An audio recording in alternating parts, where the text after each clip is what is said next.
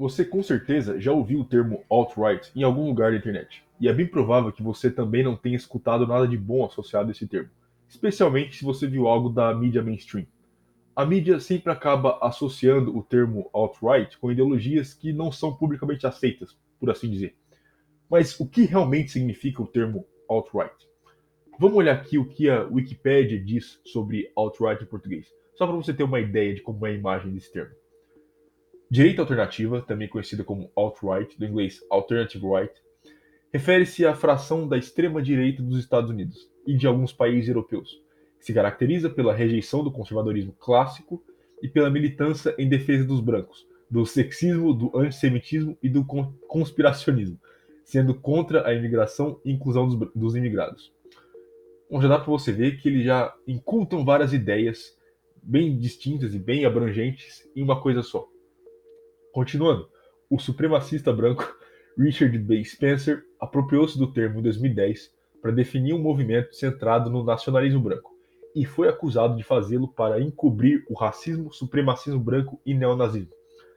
Ainda, não se, ainda que não se explicite oficialmente suas posições, a alt-right tem sido relacionada a ideias de supremacia branca, frequentemente sobrepostas a antissemitismo, neonazismo, nativismo, islamofobia, antifeminismo, homofobia, nacionalismo branco, populismo e neorreacionarismo.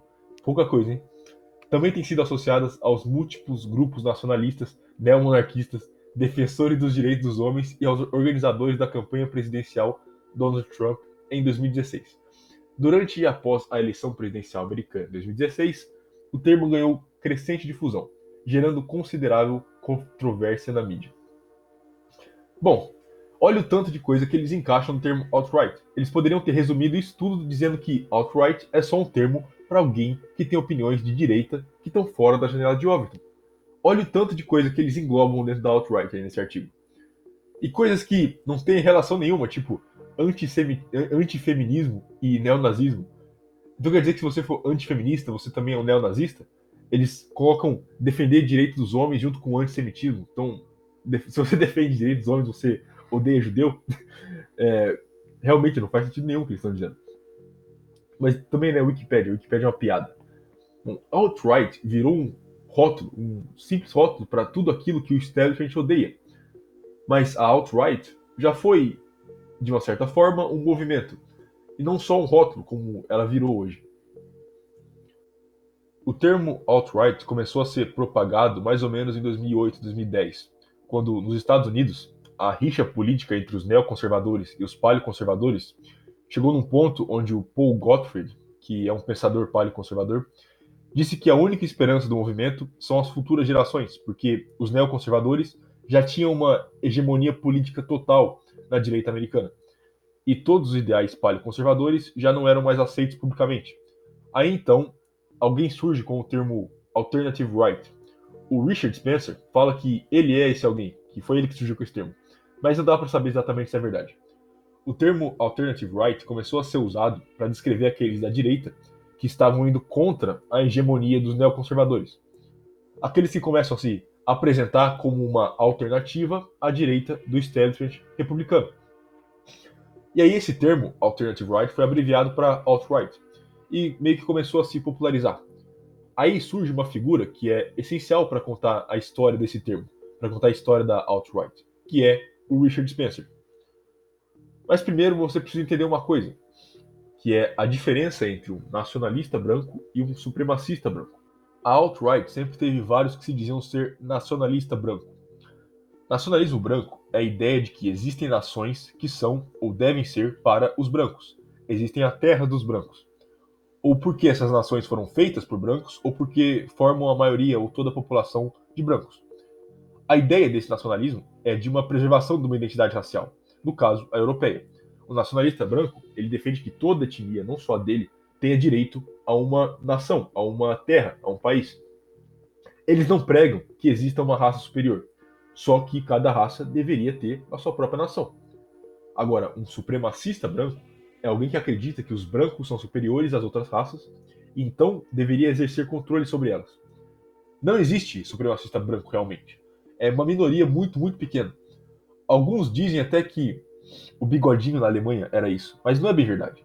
o bigodinho na Alemanha se encaixaria muito mais na definição de nacionalista branco, não de supremacista branco. Ele, ele não acreditava numa supremacia, ele acreditava no nacionalismo. Isso que ele acreditava numa supremacia é uma certa propaganda. Mas aí entra Richard Spencer, porque ele é um dos únicos caras, se na verdade o único cara, que é abertamente supremacista branco. E o problema foi que ele se apropriou do termo alt-right e se colocou na liderança da alt-right. Então, alt-right, que era para ser um conjunto de ideias de direita que estavam fora da janela de Overton, passou a ser liderado e representado por um supremacista branco. E obviamente, isso foi horrível para a imagem do movimento. Tá, mas como ele se colocou na liderança? Bom, simples, ele se autodeclarou líder e depois saiu por aí falando em um monte de lugar que ele era o líder da alt-right. Até mesmo a mídia mainstream deu palco para ele, o que é muito interessante, porque ele apareceu várias vezes na CNN, representando o supremacista branco da alt-right. Muito interessante como a mídia nunca dá palco nem para o presidente, mas dá palco para ele. Muito curioso, né?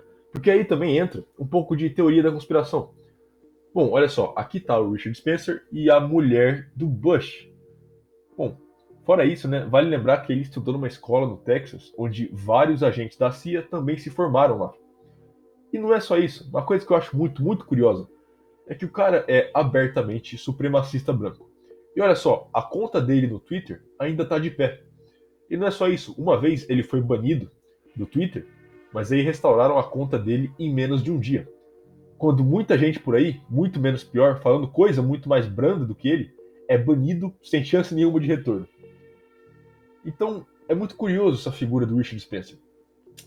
Ou seja, para entender o porquê a alt-right foi de uma certa forma destruída como movimento nos Estados Unidos, é só você olhar para o Richard Spencer.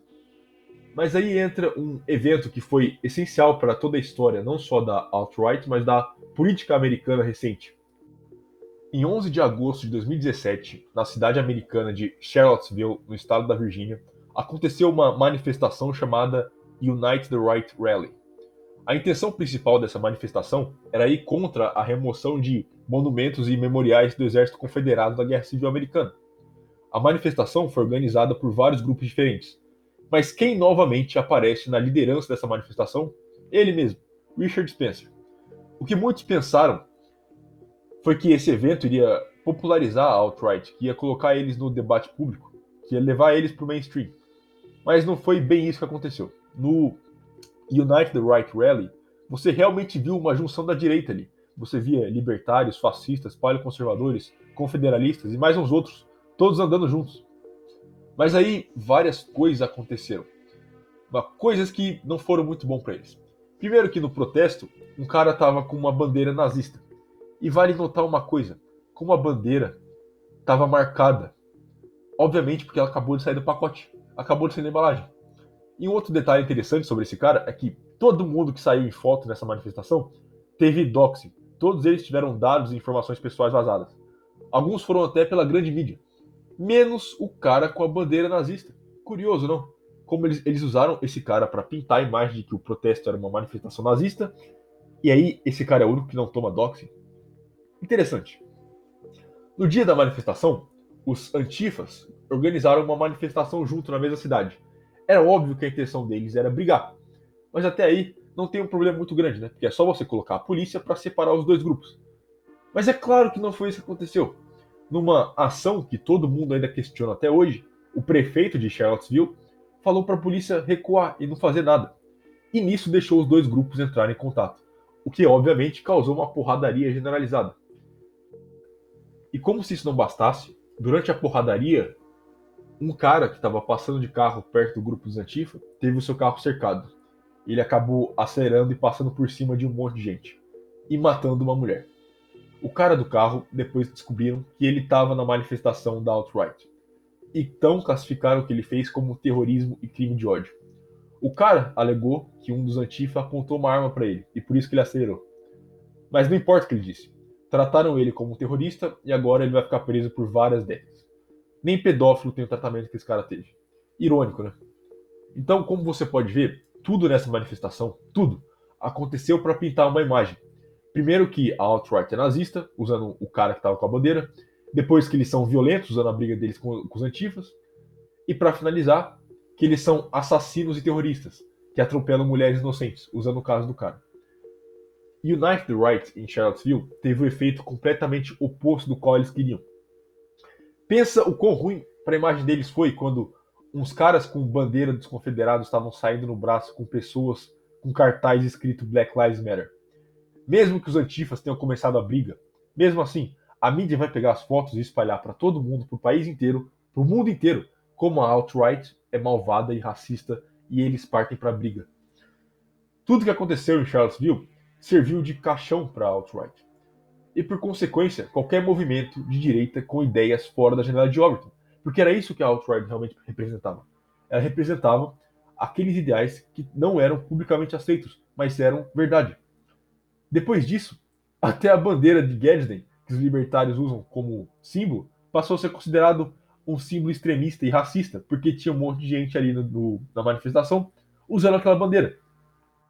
Então, olhando tudo que aconteceu envolvendo a alt-right e como a imagem desse termo foi completamente destruída, a um ponto onde qualquer coisa associada a uma direita alternativa ou dissidente é considerado racista, extremista e até terrorista, eu penso que o Richard Spencer ou é um completo retardado e destruiu todo o movimento realmente de direita no Ocidente por burrice, ou ele fez de propósito. E vendo as ligações dele, já dá para saber a resposta. Tudo que aconteceu envolvendo a alt-right aconteceu para pintar uma imagem de que todos aqueles que têm ideias de direita fora da janela de Overton são terroristas.